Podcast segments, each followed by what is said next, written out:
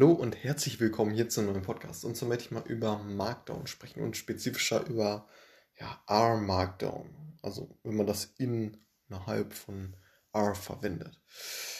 So, und was oder was kann man damit jetzt anstellen? Und zwar ist es eine, ja, wie gesagt, vereinfachte Auszeichnungssprache mit HTML-Preview. So, was ist eine Auszeichnungssprache?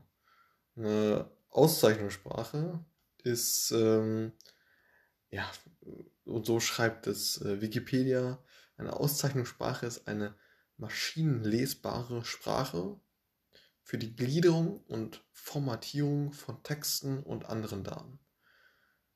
Und der bekannteste Vertreter ist die Hyper, also HTML, äh, auch, auch Hyper, Hyper, Hypertext Markup äh, Language genannt, HTML. So. Und was ja die Kernsprache des World Wide Webs ist. So, das sagt Wikipedia zu Auszeichnungssprachen. So, und wenn Markdown jetzt eine vereinfachte Auszeichnungssprache ist, dann ja, äh, geht es darum, ähm, ja, die Gliederung und Formatierung von Texten und anderen Daten äh, ja, vereinfacht darzustellen. Ne? Dass, dass, dass es für uns Menschen einfacher ist, den äh, der Maschine zu sagen oder dem Computer zu sagen, äh, wie die Daten, Texte, Bilder und so weiter angeordnet werden sollen.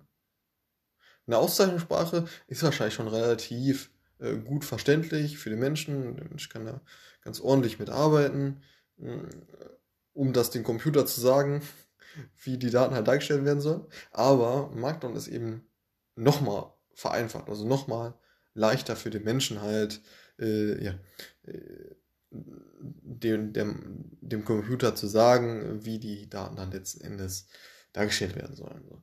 Und wenn wir jetzt weitergehen auf den Punkt, wie das Ganze in R und der spezifischer RStudio. RStudio ist ja letzten Endes ähm, ja, das Frontend, wenn man das so sagen kann, äh, mit dem wir als Data Scientisten arbeiten.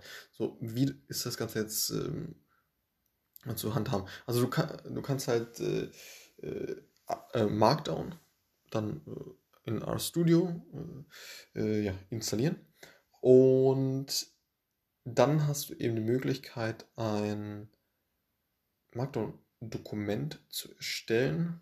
Das heißt dann Dokument XYZ.rmd.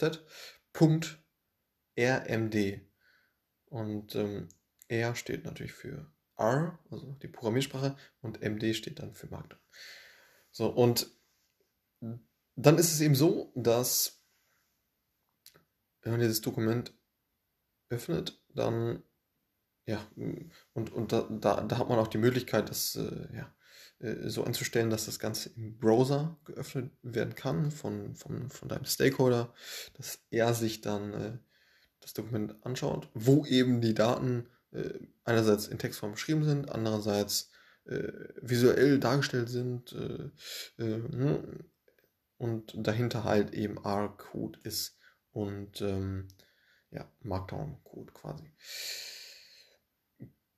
Genau, so und in R ist es jetzt wie gesagt so, dass man ein äh, .rmd äh, äh, äh, eine .rmd-Datei erstellt, wo man dann eine Kombination von ja, Text äh, schreibt oder ja, Markdown äh, ja, Markdown-Anforderungen an den, den Computer irgendwie ja, ein Markdown-Skript schreibt. Aber dann auch äh, dazwischen R-Skript. Ne? Dass, man, dass man dazwischen quasi R programmiert und ähm, dann aber auch äh, ja, äh, Passagen hat, wo man ja, diesen Markdown-Code schreibt. So, und dann wird das Ganze auch dementsprechend so dargestellt. Dann könnte man das beispielsweise auf der Webseite dann irgendwie auf oder in, im Browser halt aufrufen. Muss man nicht direkt hosten. Mm, Im Browser halt aufrufen.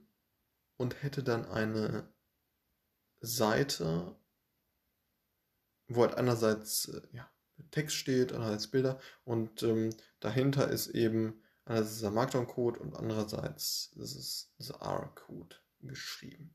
So und was, wenn man jetzt ähm, noch advanceder sein möchte oder ein größeres Fass aufmachen möchte, wo man dann auch äh, ja, äh, Menüs, äh, Menüansichten äh, haben möchte, äh, wie das so auf der richtigen Webseite aussieht und so weiter oder noch weitere Möglichkeiten da haben möchte, dann geht man äh, zu, zu, so einem Package wie äh, Arshiny. Mit Arshiny hat man dann im Gegensatz zu Markdown noch mehr Möglichkeiten da, äh, ja, sehr, sehr,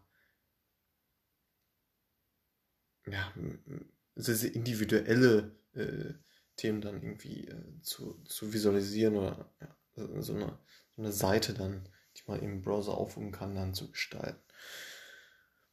Genau. Und das war's so ganz grob für den Überblick zu Markdown. Also wie gesagt, eine Auszeichnungssprache, sprich wir können mit dieser vereinfachten Auszeichnungssprache eben dem, ja, dem, dem, der Maschine, ja, dem Computer ganz, ganz gut sagen, wir als Menschen, was er da darstellen soll oder wie er das darstellen soll. Wird natürlich vorher in Einsen und Nullen übersetzt und dann wird es beispielsweise im Browser dann angezeigt als äh, ja, Webseite. So. Genau, um halt ähm, Daten oder ja, Texte und dann Daten und so weiter dann darzustellen. So.